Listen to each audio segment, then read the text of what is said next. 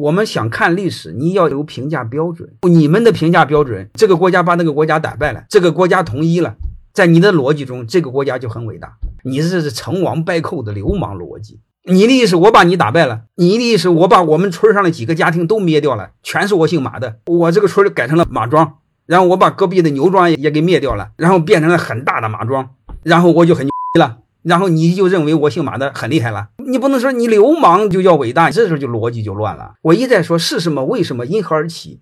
它最最底层是什么？我们该用什么东西评价？秦始皇的动机是为了谁？谭嗣同的动机是为了谁？